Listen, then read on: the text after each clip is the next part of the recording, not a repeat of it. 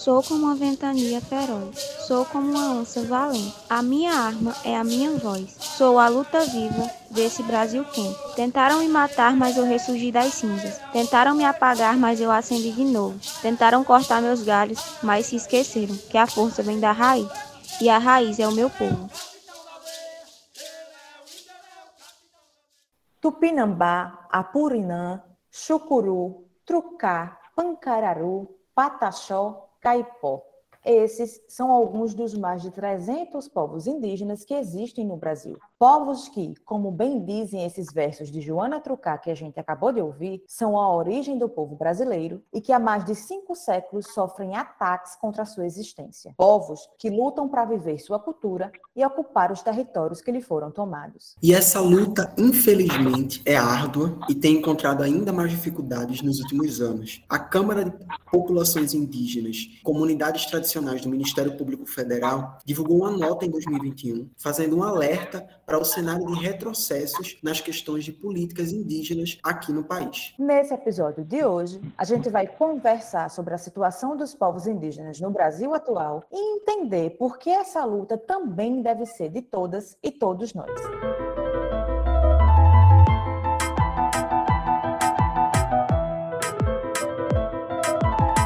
Desteoriza, um podcast sobre ciência e um monte de assunto que quase ninguém entende direito.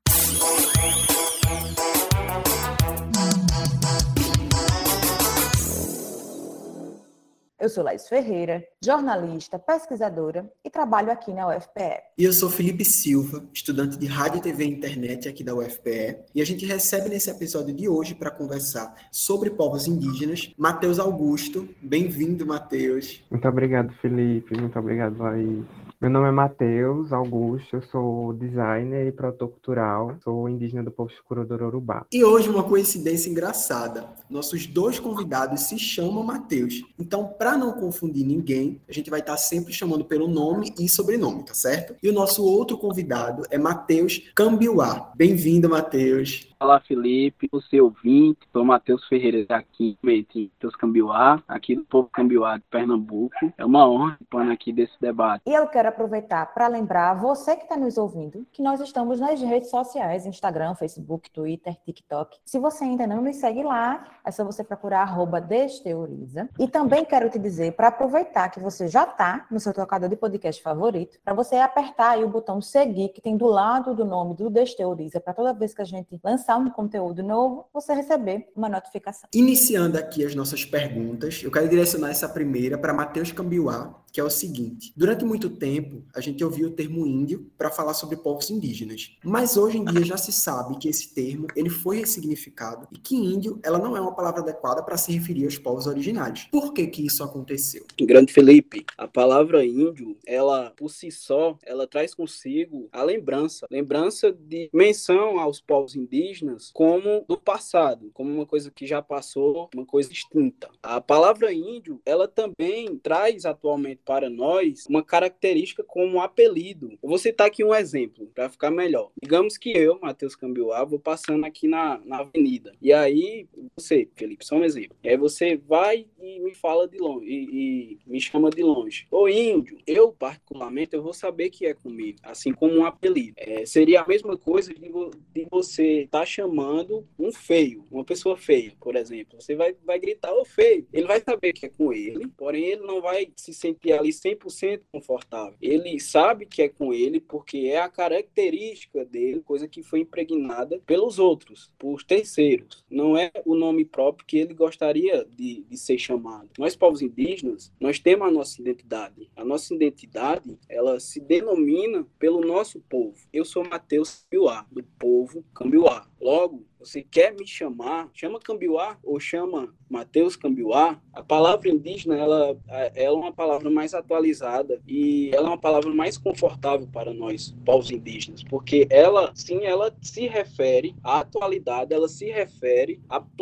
pluralidade que são os povos indígenas. Quando você chama índio, também você traz a lembrança de que é um povo reduzido, de que é uma minoria. E não, nós povos indígenas, nós somos uma quantidade pluralidade grande. Nós somos várias organizações, nós somos vários povos, nós temos várias culturas diferentes. E quando você menciona índio, você meio que está extinguindo essa pluralidade. Aproveitando esse gancho que você falou, Matheus Cambeuá, essa coisa dessa, dessa pluralidade dos povos indígenas, infelizmente a gente tem, quando a gente fala indígena, vem quase que um modelo, um estereótipo na cabeça da gente, que é sempre aquela, aquele homem ou aquela mulher com um cabelo preto, liso, que usa cocá e que pinta o corpo, né? Existe uma cara de indígena, Matheus Augusto. O que é que determina que uma pessoa é indígena? É alguma característica do corpo? É algum fenótipo? Ou são outras coisas que caracterizam, que fazem com que uma pessoa seja indígena? É, não existe uma cara de indígena, né? Não existe um, um marcador é, muito claro do que é uma pessoa indígena. Para você ser indígena, você precisa ter reconhecimento étnico, você precisa pertencer a um povo, você precisa ser reconhecido por esse povo enquanto membro da comunidade. Então não adianta nada basear a determinação dessa pessoa por, com base apenas no fenótipo, porque não é isso que determina, né? Aqui no Nordeste, por exemplo, é o processo de contato com a sociedade não indígena foi um processo muito intenso e muito brutal, né? E processos assimilatórios de miscigenação forçada que mudaram muito a cara da comunidade. Então, não é porque uma pessoa ela tem a pele clara ou tem um traços mais finos que ela vai deixar de ser indígena se ela cresceu e foi criada no contexto indígena, né, dentro da comunidade que da qual ela faz parte. O que denomina a pessoa ser indígena é totalmente o reconhecimento do povo, é o pertencimento. Ou seja, você pode dizer: "Ah, mas eu tenho sangue indígena". Cara, o Brasil tem sangue indígena, porém o Brasil não é 100% indígena. A gente tem indígenas em todo o território, mas não é totalmente. O que seria o indígena? O indígena é a pessoa que ela é reconhecida pelo povo, é quem considera, é quem tem a autonomia para afirmar. Mateus é pertencente ao povo Cambiuá. Mateus é parte de Cambiuá. Cambiuá é Mateus. Se Cambiuá precisar de Mateus, Mateus vai ajudar Cambiuá. Se Mateus precisa de Cambiuá, logo Cambiuá vai ajudar Mateus. Ainda acontece muito nas escolas. No dia 19 de abril, eu passei por isso, acredito que todo mundo já passou pelo menos uma vez na vida. E todo ano nas escolas, no dia 19 de abril, que é a comemoração que chamam o Dia do Índio, né? As pessoas têm muito costume de pintar o rosto dos alunos, imitar cocá para colocar na cabeça e fazer coisas de cartolina, enfim. E quando se fala em carnaval ou em festa fantasia também, muitas pessoas têm esse costume de se fantasiar de indígena, né? Se fantasiar de índio, como eles chamam. E existe uma discussão sobre isso ser errado, porque usar as vestes e acessórios indígenas sem fazer parte do movimento indígena, ela é uma forma grave de apropriação cultural. Então, entrando nessa questão, qual é a diferença entre uma pessoa apoiar as pautas indígenas e a diferença entre uma pessoa que apoia as pautas indígenas e uma que se apropria culturalmente desse movimento? Existe algum limite entre uma coisa e outra? Essa ideia da fantasia, né, fantasia do indígena, criada na mente da população e isso muito perpetuado nas escolas, é uma ideia de um, do, uma ideia muito errônea, né, do que é ser indígena. Então, você coloca elementos muito simples, né, uma construção muito simples do que é nesse imaginário popular, né, do que é ser um indígena. Tipo, o indígena vai ser sempre aquela pessoa que usa cocá e que anda sem roupa, ou que anda com um, uma tanguinha, enfim, e sempre com esses adereços muito reducionistas do que é, né, que não caracterizam nada e com, pintu é, com pinturas corporais que não, não fazem alusão à, à realidade nenhuma que seja pintada ou posta em prática em algumas nas comunidades indígenas, né? É uma forma de reduzir, sim, é, é o, o, que é essa identidade indígena no país. Tu sempre tem aquele, a, aquela coisa do não falar o português e o, o fazer o barulho com a mão na boca, enfim, né? Perpetua uma imagem muito errada do que é ser indígena, do que é um pertencimento, ou do que é propriamente o indígena na sociedade brasileira, porque é, ver aqui por mim, por Matheus, a gente não tá o tempo inteiro com a vestimenta tradicional, né? A gente não tá o tempo inteiro pintado, porque vai de povo para povo a realidade de como é que se usa esses, esses elementos que fazem parte da no, das nossas culturas, né? Então você é, pintar essa imagem que não existe mais do índio que não anda com roupa, do indígena que não anda com roupa, que usa o colar, o cocar o tempo inteiro e com adornos que não fazem sentido, né, muitas vezes, é reduzir e apropriar porque você coloca uma coisa muito no passado, numa, numa coisa que não é muito a realidade da, da gente, né, tipo, o povo chucuru mesmo não tem a, a tradição, o elemento que, que, é, que marca a nossa identidade visualmente, vamos, vamos dizer assim, não é o, o, um cocar, vai ser uma barretina, né, que é feita com palha, né? Cambiar vai ser, vai ser diferente. Então você fantasia, você idealiza uma pessoa indígena que não existe, se, é, se, se veste daquela forma para tentar dizer que é uma homenagem, quando na verdade você está proferindo ofensas, né? E, enfim, reduzindo a um imaginário que tipo, não condiz com a realidade. Eu até já ouvi falar alguma vez, me corrija se eu estiver errado, mas que existem, por exemplo, acessórios que são utilizados por povos indígenas, que são até religiosos, né, é, relacionados à crença. E aí, se você usa um objeto desse sem fazer parte daquela religião, sem que você faça parte daquela crença, é até desrespeitoso, né, assim como qualquer outra religião também seria. Sim, sim. O cocá mesmo, por exemplo, é um, um assim, para muitos povos é um elemento religioso. Tipo, uma pessoa vestir um cocá em alguns povos, ela tem que ser uma pessoa com muita força, né, tipo um trabalho espiritual muito imenso para poder você receber aquele elemento que carrega um peso, né, dentro da, de alguns contextos, né, tipo, eu não posso estar falando por todos, né, mas a, a maioria do, a, a, grande parte dos povos tem essa, essa questão do cocar ser um elemento religioso também, né, enfim, tipo, você está é, de, desrespeitando, né, um elemento de uma cultura, de uma religião, de, um, de uma espiritualidade é, em torno de uma foto que você vai publicar em rede social. Companheiros, a, o movimento o movimento indígena ele é coisa séria. A gente, a gente luta por inclusão e luta por resistência. A gente luta para existir. E quando vocês mencionam essa questão de pessoas não indígenas que se vestem é, em carnavais, em, em festividades é, que a gente considera como apropriação indígena, isso está ferindo nossa existência. A gente tem que lembrar também que nós, povos indígenas, dentro de nossas bases, temos artesãos.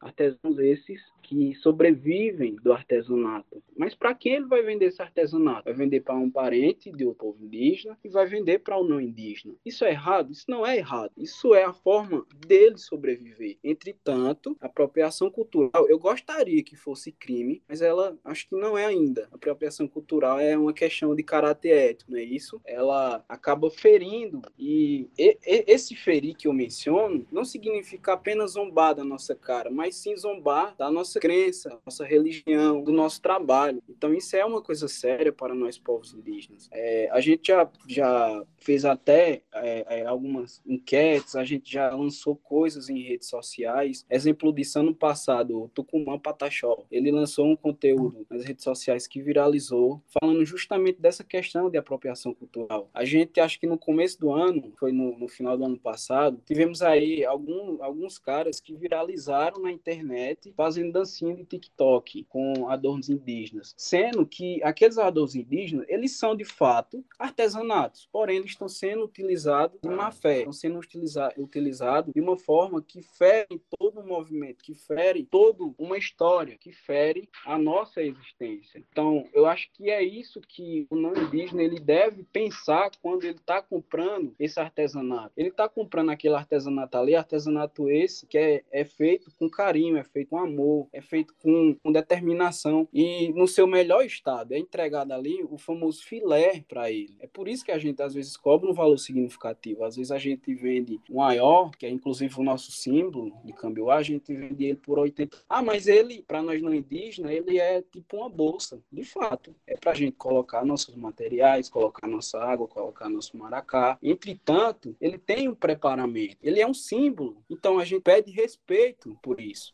Ele é um artesanato de povos indígenas. Ele é uma coisa utilizada por muitos povos indígenas, especialmente aqui no Nordeste. A gente utiliza ele. Ele é sagrado para nós povos indígenas. Então, que a gente acaba necessitando, pedindo, muitas vezes tendo que ser chato nessa questão, é de respeito. Respeito por todo esse movimento, por todo, por todo esse, esse contexto que tem por trás daquele artesanato, ou até por trás daquele, daquele simbolismo que o não indígena usa usa dentro da escola, fazendo um, um cocá de, de papel, de cartolina, fazendo esse u com a boca. Então a gente pede exatamente isso, respeito. Você falou aí no começo da sua fala, Matheus Cambiuá, sobre a questão de, de resistência e existência né, dos povos indígenas no Brasil. E a gente não tem como falar sobre a situação atual dos povos indígenas aqui no país sem falar sobre território. É uma pauta que é muito importante é, para os povos indígenas e aí vários questionamentos relacionados à demarcação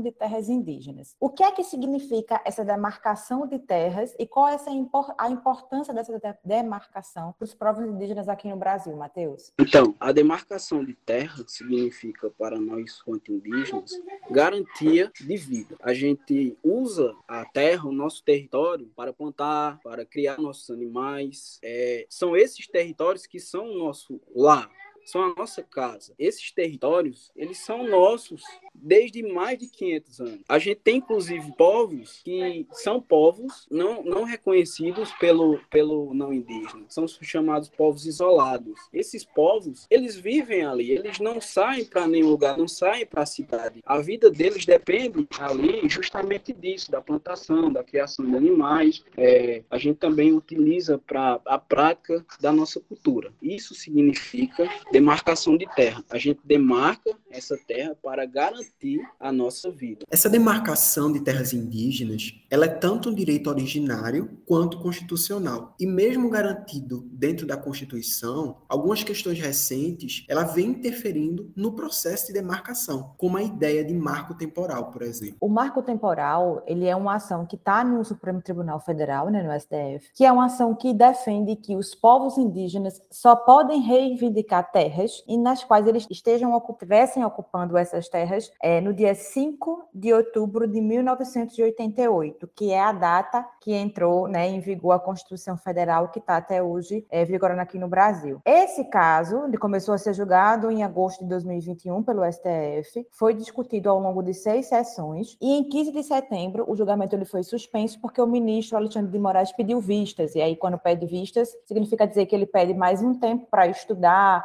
para, enfim, estudar sobre o assunto ou estudar uma fala de algum outro ministro para poder dar o seu voto. E aí ele foi suspenso e ainda não tem outra, outra data marcada, né? Ainda vai ser marcada uma data para o julgamento desse marco temporal. E aí, além do marco temporal, existem outras questões é, legais, digamos assim, outras ações legais que estão interferindo nessa questão da demarcação de terra, como o PL 191 de 2020, que é um projeto de lei que foi de autoria, que é de autoria do governo do governo atual, né, da Presidência da República, que libera mineração, hidrelétricas, exploração de petróleo e gás e agricultura em larga escala em terras indígenas. A gente tem aqui no Disteuris um quadro chamado Conta Tua História, e quem vai contar a história hoje é Laine Trucar, e a história que ela vem trazer para a gente é um depoimento, né, uma opinião dela sobre esse PL 191 de 2020. 2020. Vamos ouvir.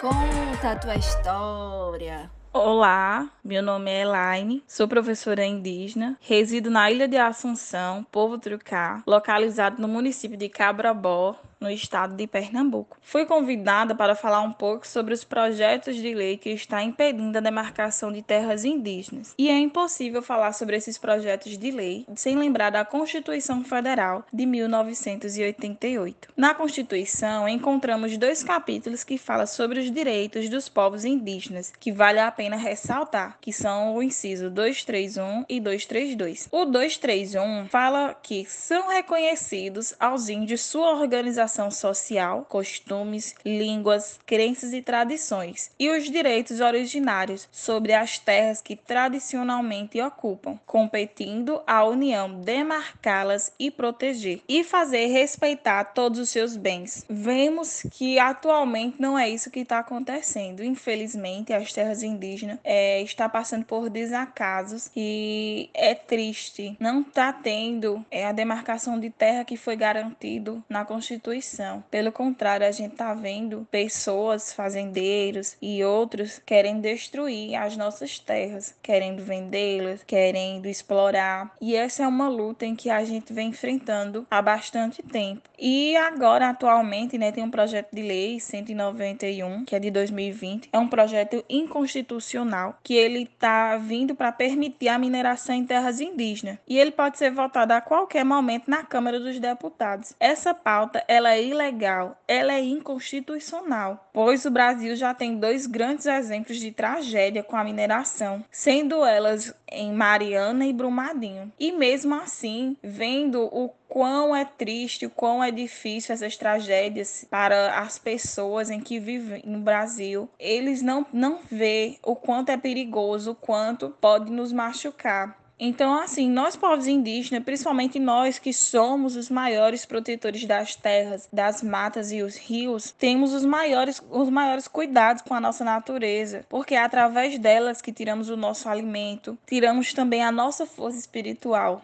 Para a gente, o rio é o nosso sangue. Se o rio estiver fraco, nós também, quanto indígena, também estamos fracos, pois é o nosso sangue, é a nossa força. As nossas matas é o ar que a gente respira, é a força que nós indígenas tiramos para nos fortalecer, onde tiramos o nosso alimento. Não tem condição nenhuma de, de liberarem, de deixarem que aconteça é, essa lei, né, que infelizmente se for votada e se for colocada em vigor, só vai trazer muita tristeza e muito fracasso para dentro dos territórios indígenas. Nós lutamos para proteger a nossa vida, a nossa terra, a nossa saúde, as nossas crianças, o nosso ar, os nossos mais velhos. É, é muito triste a gente ver pessoas querendo destruir o que nos foi dado pelos nossos encantos de luz, pela nossa tão grande e sagrada natureza. E através de, desse momento de desabafo que eu peço a contribuição de todos, que possamos lutar todos juntos para que não seja assinada essa lei e que todos nós possamos lutar para ter as nossas terras demarcadas e protegidas. Muito obrigada. É, acho que desde o período de 2016, né, a, a, partir do governo Temer, que o processo de demarcação de, de terras indígenas tem se tornado muito difícil, né? Tipo, os governos atuais têm, acho que, dificultado ainda mais o processo de demarcação e colocando inúmeros empecilhos, inclusive como esse essa PL 191, né, que atrapalham o processo de demarcação dos territórios e é, dificultam né, a vida das comunidades que precisam desse, dessa demarcação para garantia dos seus direitos, para garantia de uma vida sustentável. Antes deste ano, em que foram reconhecidos uma parcela de povos indígenas, os povos indígenas já existiam no Brasil e já habitavam em seus territórios, em seus lugares. Inclusive, é, os povos que não foram reconhecidos. E os povos isolados que aí não foram reconhecidos, aí foi pior, aí que não foram mesmo. Então, assim, é, ele não é viável para nós povos indígenas também porque os povos indígenas, eles têm crescido, os povos indígenas têm crescido, as pessoas têm procriado, os indígenas têm aumentado. Assim como o, os povos indígenas que não foram reconhecidos, eles também passaram não só a crescer, não só a ter contato com a cidade, quanto se reiterar, quanto se, se, se quanto buscar pelos seus direitos. Essa tese, ela não nos beneficia por justa causa, porque nós, como povos indígenas, nós estamos a cada dia crescendo. Isso é natural. Inclusive, por conta disso, muitas vezes tem que ir para a cidade, porque dentro das nossas aldeias não tem espaços é, profissionais para a gente. A gente não, hoje não consegue viver somente do artesanato, somente da, da, da plantação o capitalismo nos obrigou a buscar uma formação superior. O capitalismo nos obrigou a sair das nossas aldeias e tentar crescer financeiramente. Muitas vezes os indígenas acabam saindo da, da aldeia não é por ambição, é por obrigação.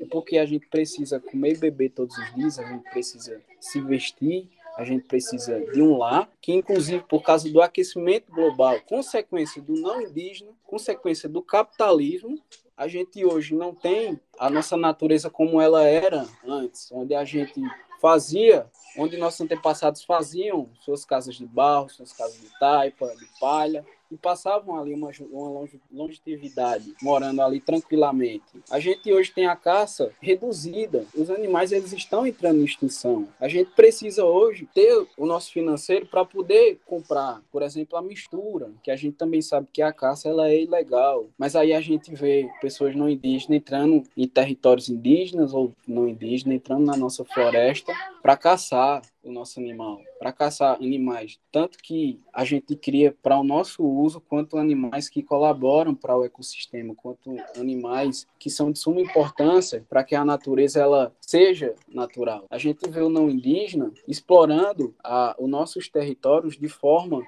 equivocada, de forma injusta. É exatamente por isso que a gente luta por essa demarcação de terra, por esse reconhecimento é por preservar a natureza. Preservar a natureza para nós povos indígenas significa preservar a vida ao todo, que é a natureza, são os animais que garantem a existência humana. E além dessa questão que você falou, Matheus Cambeuá, que, que as populações indígenas crescem, né, e precisam migrar muitas vezes desse território, também tem um outro fato que é muitas populações indígenas, muitos povos indígenas foram obrigados a sair dos territórios naquela nessa data, por exemplo, exemplo, né, nessa data de 5 de outubro de 1988, muitos povos foram obrigados a sair desse, desse território porque eram perseguidos, porque não tinham condições de sobreviver naquele momento. Então, marcar essa data de 5 de outubro de 1988 como a data em que só se pode reivindicar terras indígenas se ocupavam esses territórios nessa data, ela é muito mais excludente do que includente para os povos indígenas, né? É, então, essa, essa questão de,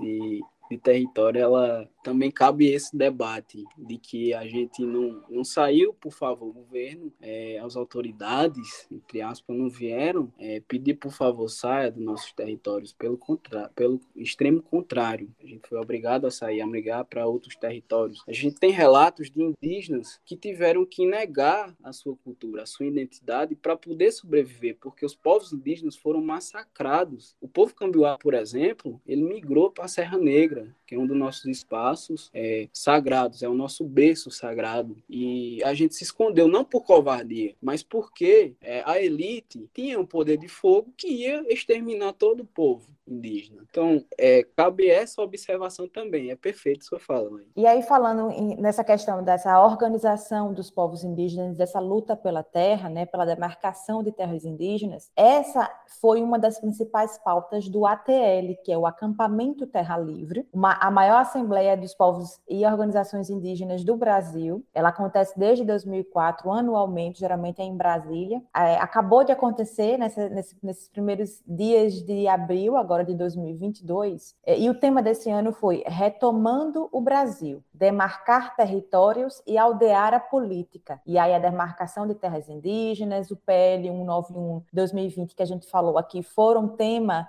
alguns dos temas, né, entre diversas outras pautas que é, aconteceram no ATL. E aí eu queria, Matheus Augusto, que você falasse um pouco para a gente sobre essa organização, né, essa importância da organização e da mobilização dos povos indígenas. Essa organização ela é extremamente importante, assim, com, juntando com o que foi falado anteriormente no marco temporal, né? Porque se a gente for pensar, 1500 não acabou, né? A, a forma de se matar a população indígena é, agora é por meio de trâmite legal, né? Por meio de aprovação de PLs como o 191 e como é, marcos de tese como a do marco temporal, né? Então as estratégias de, de desse Brasil colonial para acabar com, para exterminar com a gente, né? Para exterminar com os povos indígenas é, é, é por meios de via legal agora, né? Usado da Constituição ou de, de coisas inconstitucionais, né? Como esse PL é, é inconstitucional, para acabar com uh, dificultando, né? Dificultar esse processo de demarcação de terra e de garantia de direito indígena. Então, essas mobilizações, como com, principalmente com esse tema, né? Como que, que, tá, que foi realizado agora no ATL, é importante para a gente ocupar esses espaços, né? Tipo, se, a, se essa sociedade não indígena quer acabar com a gente por meio de lei, projeto de lei através da caneta, então a gente precisa ocupar esses espaços também, né? Ocupar Senado, ocupar Congresso, ocupar,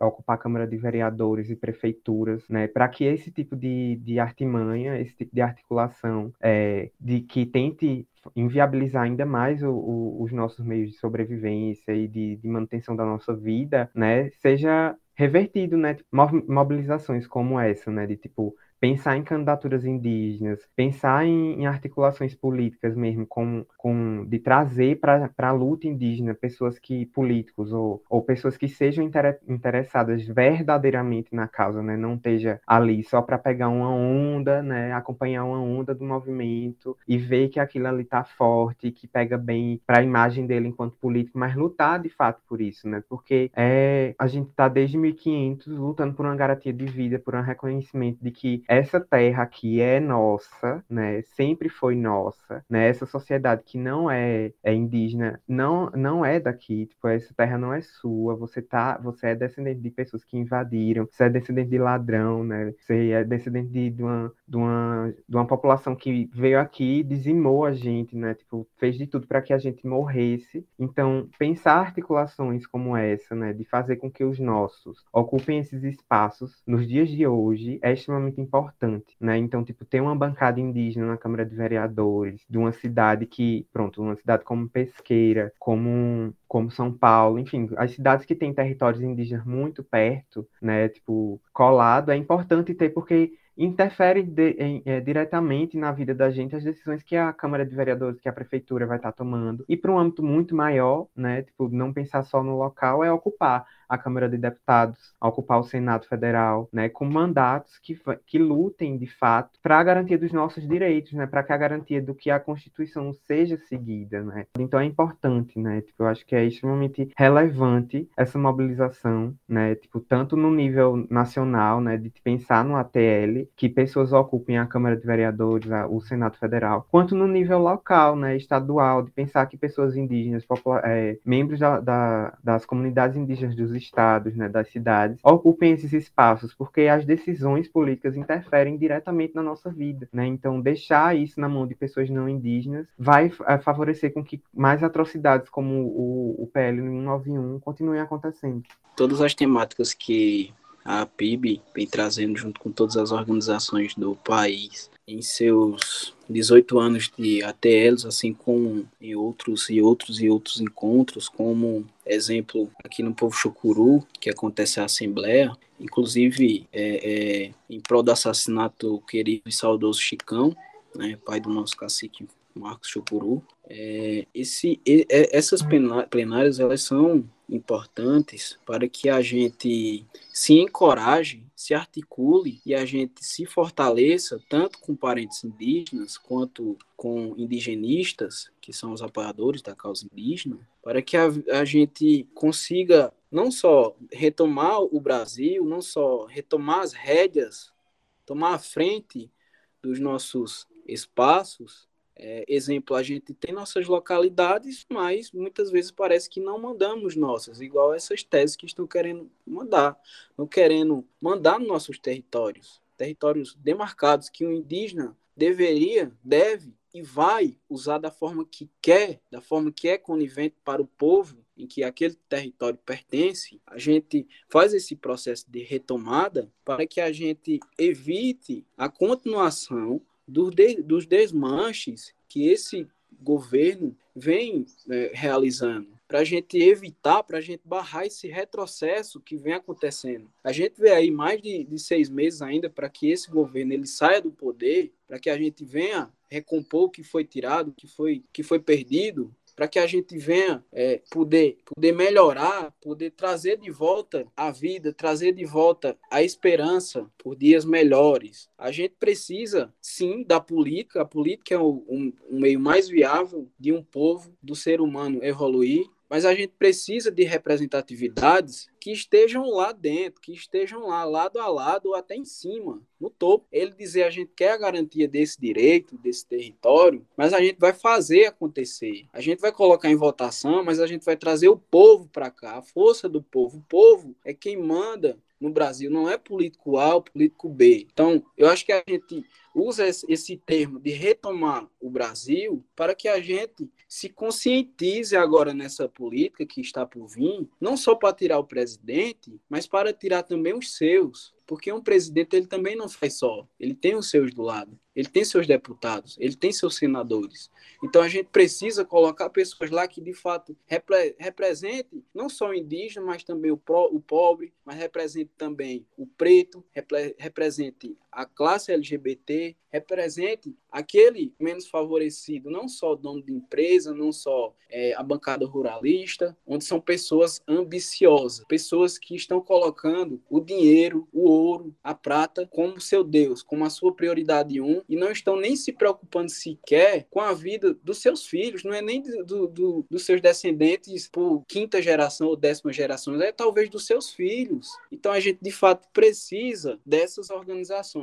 E aí a fala do parente Matheus Augusto, ela é importante. A gente precisa desde a base, precisa ter, ter representantes da base, seja esses os famosos cabos eleitorais, são pessoas articuladas que ajudam os vereadores, seja vereadores, seja gestores de cidades, seja deputados, seja ministros, sejam senadores e até presidentes. Seria um sonho ver um indígena sendo presidente desse país, que é para a gente, como um povo, não ele, mas como um povo, porque o indígena, ele escuta os seus, ele tem esse diálogo, ele tem essa mente aberta, ele tem essa preocupação para trazer, de fato, a melhoria para todos. Ah, e eu ainda acho assim perfeito também o, o, o slogan, né, de tipo aldear a política, né? O é, Matheus Cambioá falou nesse sentido de, de pensar no local também, né? E tipo, é, eu vejo assim que essa frase, essa, esse, esse lema de aldear a política é, é forte, é extremamente importante assim a gente pensar nesse sentido. O Marquinhos, que é meu cacique, ele é, foi candidato, né? Foi impedido de ser, de assumir a prefeitura, mas a ideia era essa, assim, levar a lógica que a gente tem de organização dentro do território, porque se você vê como é a organização dos territórios indígenas, não é brincadeira, né? Enfim, tipo, a gente consegue se manter organizado, imobilizado, e a, as decisões não são tomadas por uma única pessoa, né? Tipo, a, a, a, mentalidade indígena, ela é pensar no coletivo sempre, então, tipo, as, as decisões vão ser tomadas pensadas sempre no bem do, do coletivo, né? Então, Marquinhos tentou fazer com que, é, é, tipo, tá, está né, nesse caminho de tentar levar essa mentalidade da, da lógica de aldear a política, né? De levar a lógica organizacional do povo para a cidade de Pesqueira, né? Para a Câmara Câmara de, de, de Pesqueira, para a Prefeitura de Pesqueira, porque você vê que a organização, né, pensada num, num, num povo, num, num, território indígena, funciona, então ela vai funcionar da mesma maneira num, num, contexto urbano, assim, não, não igualmente, porque tem suas nuances, né, tem especificidades, mas a lógica de que é uma coisa coletiva tem que se pensar para o povo, porque a gente elege uma pessoa para estar tá num, num cargo político para ela representar os nossos interesses, né? Se a, a, a, ele não representa então você não, não, não deu o seu voto certo, né? Tipo, é isso, assim, é levar essa lógica de pensar no povo para o povo, né? A política tem que ser pensada pro povo, pro, no povo para o povo. Então, se a gente tem condições de ter uma vida boa, é papel da gente escolher e aldear, colocar pessoas com uma mentalidade de aldeia, que pense num coletivo, para que o, a, a realidade desse país mude. Só trazendo algumas informações sobre a organização indígena, Matheus Camboa falou na fala dele, a PIB, que é a Associação dos Povos Indígenas do Brasil, que é a associação que reúne diversas outras organizações mais locais para tratar de questões indígenas no âmbito mais nacional. E a gente tem outras organizações também mais locais. Eu acho que é a POIME, se eu não me engano, é do, do norde, norte e, e, parte de Minas Gerais, se eu não me engano, mas é a POIME, COIAB, é, ARPIN do Sudeste, ARPIN do Sul Indígena, tem, diversas outras organizações que existem mais localmente para tratar das, dessas especificidades mais regionais, e tem a APIB, fora os conselhos, eu acho que Matheus Camboá faz parte de um conselho, né, Matheus? Eu hoje, Matheus Camboá, faço parte da COGIP, que é a Comissão de Jovens Indígenas de Pernambuco. É uma organização criada em 2013 com o objetivo de trazer o jovem para dentro das temáticas, para dentro da luta, para dentro da política, de encorajar o jovem, de trazer ele para dentro do movimento para que ele venha apoiar os seus, para que ele venha apoiar o movimento e trazer força. Quando você fala em um jovem, você lembra logo da força, da energia, da alegria,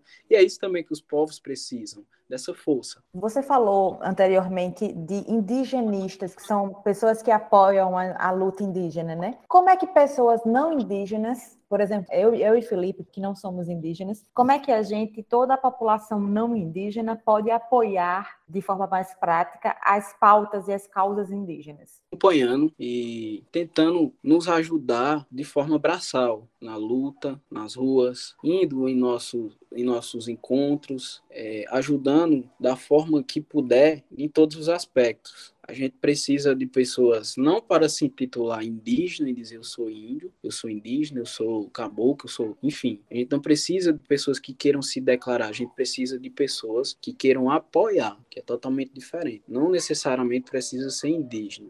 A gente precisa de, de, de pessoas que ela traga a sua visão do mundo, porque também é importante uma pessoa não indígena trazer a sua visão, trazer o que pessoas distintas é, estejam comentando, trazer a sua visão é, de formação, como por exemplo vocês são jornalistas, vocês têm uma bagagem, que essa bagagem ela serve para a gente discutir sobre as temáticas discutidas sobre as temáticas impostas. A gente precisa de advogados, a gente precisa de médicos, a gente precisa de, de pessoas que tenham transporte, a gente precisa de alimentação, como o pessoal do Movimento Sem Terra esteve agora no ATL junto com a gente, né, alimentando mais de 7 mil indígenas diariamente. Então, é esse tipo de ajuda que a gente precisa, e é esse tipo de pessoas que são chamados indigenistas, assim como os artistas que vêm acompanhando a gente também vão lá e traz esse empoderamento indígena para suas redes sociais, para os seus discursos, pedem ajudas para os problemas que a gente encontra, como teve aquela enchente,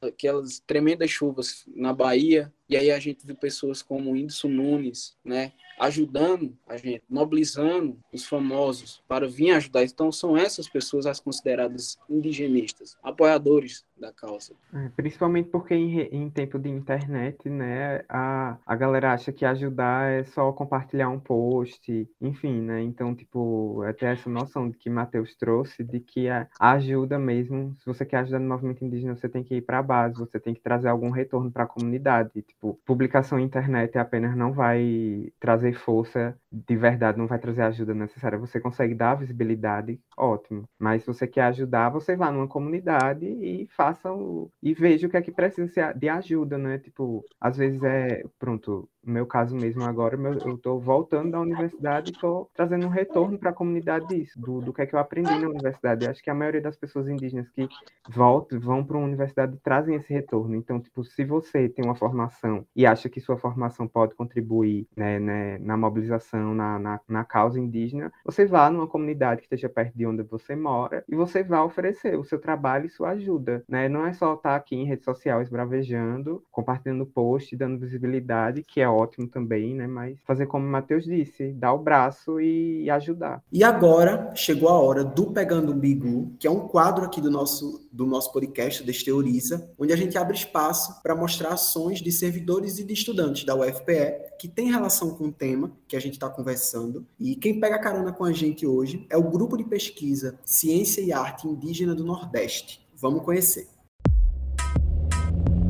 Pegando o bigu, meu irmão. Olá, eu sou Renata Vilner, professora do Departamento de Artes. Vim falar sobre o projeto de pesquisa Ciência e Arte Indígena no Nordeste, cujo apelido, sigla é CAIM. Ele começou em 2018, passou por várias etapas, né? Deu uma parada durante a pandemia e depois foi retomado. A gente está trabalhando no mapeamento de artistas indígenas da região Nordeste. Nosso mapeamento conta cerca de 80 artistas. Estamos processando esses dados, vamos iniciar um processo de análise, organizando é, todas as informações chegaram através do formulário, os portfólios e imagens. É, são artistas principalmente de, do campo visual, né? Alguns se autodenominam como artesãos, mas também artistas visuais, performance, audiovisual e temos também alguns de outras áreas, música, literatura, enfim, a gente não fez distinção, inclusive porque tem vários que são multimídia, né, que produzem em várias frentes. Fizemos também rodas de conversa, né, para nos conhecer internamente, quatro rodas de conversa no ano passado. Estamos agora nesse processo de fechar tratar esses dados do mapeamento, fechar para apresentação pública deles, iniciar algumas aprofundamentos a partir de alguns recortes. Tivemos também três projetos de PIBIC já nesse percurso, dentro do âmbito desse projeto, e um seminário no final do ano passado, em dezembro, que está disponível pelo YouTube, com três mesas, que foi o Arte e Territórios em Rede. E agora é, estamos com chamada aberta aí para participação, inscrições e submissão de, de trabalhos, apresentação de trabalhos científicos ou artísticos sobre o tema, no segundo seminário do CAIM, que é Cartografias e Contextos da Arte Indígena no Nordeste. E agora chegou um, o momento em que a gente pede para que vocês, no caso, para que os convidados do episódio, tragam indicações de alguma coisa que você acha interessante sobre o tema, seja uma série, seja um filme, um livro, um portal, um site, enfim, o que você quiser, fique à vontade, para que vocês possam indicar para a gente conhecer mais sobre esse assunto que a gente conversou aqui agora, nesse episódio. Bom, como a gente está num, num, podcast de universidade, né, eu acho que é importante recomendar leituras, então acho que eu vou, eu vou pelo caminho mais óbvio, mas assim, né? Tipo, eu recomendo muito que quem esteja ouvindo a gente vá atrás de ler, de ler é, autores indígenas, vai ler, tipo, trabalho acadêmico que fale sobre a temática indígena. E vá ler Ailton Krenak também, né? Eu segui esse caminho da, dessa recomendação, ler todos os livros dele, são muito bons. E, se, e voltando, assim, para essa questão de internet, eu acho que é muito bom acompanhar essas páginas de mobilização, né? De articulação, é, a PIB, a POINE, e seguir é, páginas como a Aurora Filmes mesmo, né? Tipo, a gente, Matheus Cambiuá falou aí da, da juventude, então a gente, na, no Povo Escuro, a gente tem a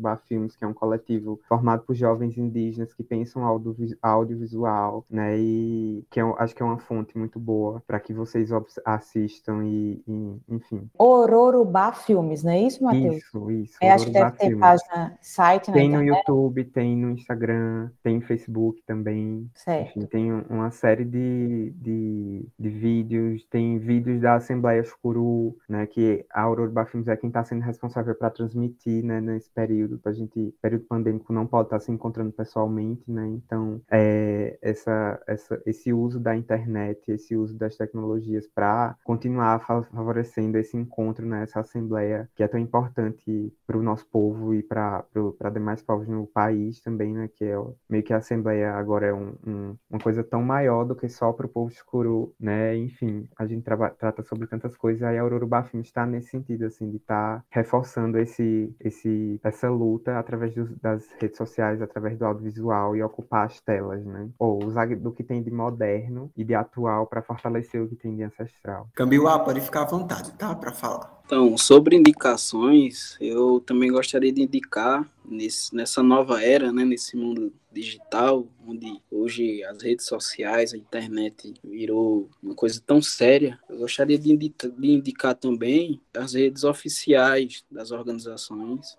indicar em especial é, não só a Sônia, indicar a Sônia também, indicar, indicar o Marcos, Cacique, é, indicar a Célia Chacriabá, indicar que é o Eloy Terena, onde ele trata em suas redes sociais mais da questão é, burocrática, mais da questão de lei, ele está à frente dessa questão de direito indigenista. Indicar também o Edivan Funiô, que é outro brother meu do Povo Funiô, que ele é artista, cantor. Inclusive, ele tá com um clipe, é, lançou um clipe recentemente chamado Não Sou Índio para Gringo Ver, é, onde traz a alusão, onde traz em seu clipe é, tanto imagem quanto a letra, de que de fato as pessoas precisam entender o que é o, o indígena, o que, o que nós somos. E o clipe ele também é gravado em um cenário, ele é gravado, ele é gravado no, na cidade, fora da aldeia, justamente porque o indígena muitas vezes ele precisa sair da, da aldeia. Ele por sair, ele não deixa de ser indígena. Então, aí, na, no próprio texto, ele já diz: Eu não sou índio para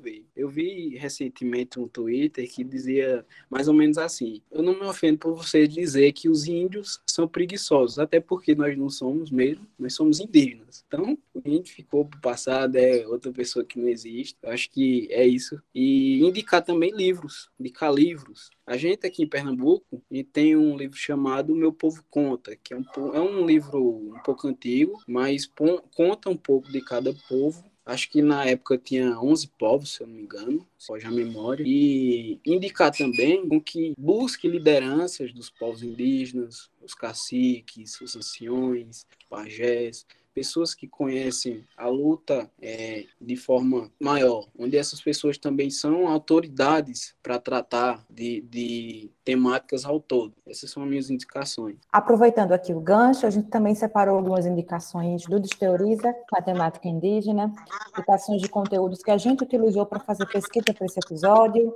ou que, mesmo que a gente não tenha utilizado esse material, mas descobriu esse material nessa pesquisa, a gente queria trazer para cá, para você que está nos ouvindo, também saber, com mais uma, uma dica de indicação. O primeiro deles é o site Mídia Índia, Mídia Índia, que é um coletivo de comunicadores né, formados por indígenas de diversas é, comunidades, regiões e povos, e um dos principais objetivos desse Mídia Índia é garantir uma comunicação representativa. Eles têm site, o site é mediaindia.org, tudo junto.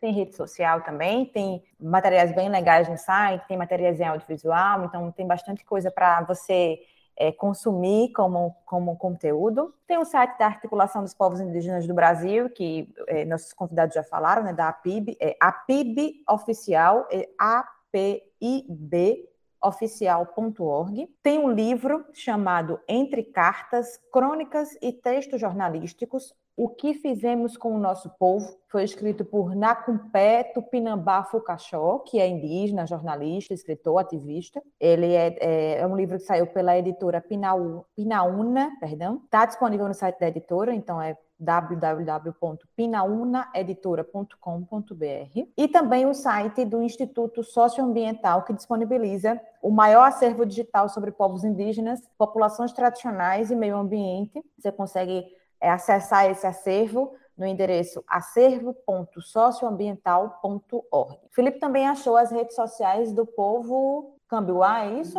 Pronto, diz aí, Felipe. Na verdade, eu quero, eu quero pedir para que vocês divulguem, caso o povo que vocês fazem parte é, tenha alguma rede social, algum, algum, alguma conta em Instagram, Twitter, enfim, vocês queiram indicar para que as pessoas conheçam mais e, enfim, vocês podem ficar à vontade para divulgarem.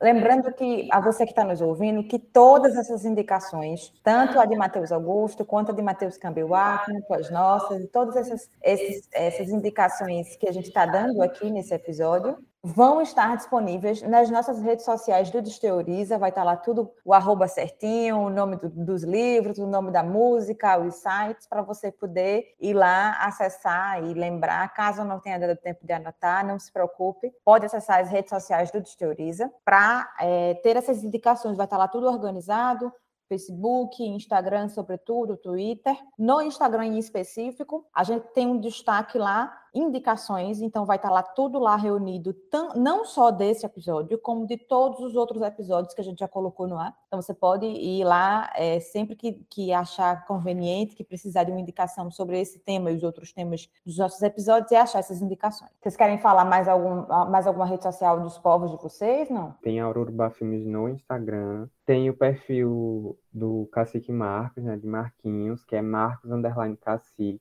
E acho que para o pessoal que gosta de, de, de, práticas de agroecologia, tem o Cacho, é, Cacho Chucuru, que é Cacho da Boa Vista, que é um espaço que reflete sobre questões de agricultura, enfim, né, de como é que a gente pensa agricultura e o meio de se viver da terra lá no território. Gostaria de indicar duas redes aqui oficiais. Uma é a do, dos Guerreiros Cambiuá, Guerreiros Underline Cambiuá, OFC. Os Guerreiros Cambiuá é um grupo de parentes aqui do meu povo, é uma organização composta pelo cacique, por pajé, por lideranças e por guerreiros. É um grupo onde ele está organizado para tratar de, desde a política aqui interna, quanto para ajudar os povos indígenas regionais e nacional. E gostaria de indicar também as redes oficiais do povo Cambiuá, que inclusive eu sou um dos comunicadores da tal. A gente tá no Instagram, tá no Facebook, também estamos no Twitter.